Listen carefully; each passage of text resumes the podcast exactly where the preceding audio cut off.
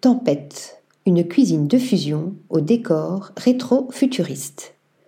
Fondé par Hugo Audouard et Émile Bonin, ce nouveau temple du bien manger a ouvert ses portes en septembre 2022. Entièrement pensé par l'architecte Marc Pelé, l'ambiance se veut amicale, décontractée et chaleureuse. Un restaurant sophistiqué, aux matériaux combinant marbre et bois, constitué uniquement de bars qui en font toute sa particularité. Ici, point de table, la convivialité s'exerce en hauteur. Nicolas Ricouard, le chef de cuisine, reste sensible aux produits de saison et de qualité dans l'assiette.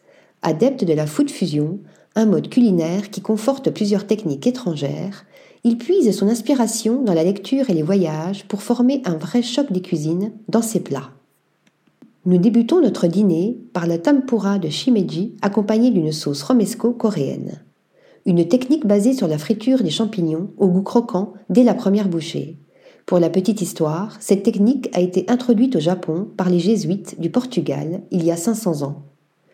Arrive ensuite la stracciatella accompagnée de courgettes, d'oignons brûlés et de petits pois une crème italienne à mi-chemin entre les yaourts et la crème fraîche. Nous l'avons dégustée des yeux fermés, agrémentée d'un filet d'huile d'olive.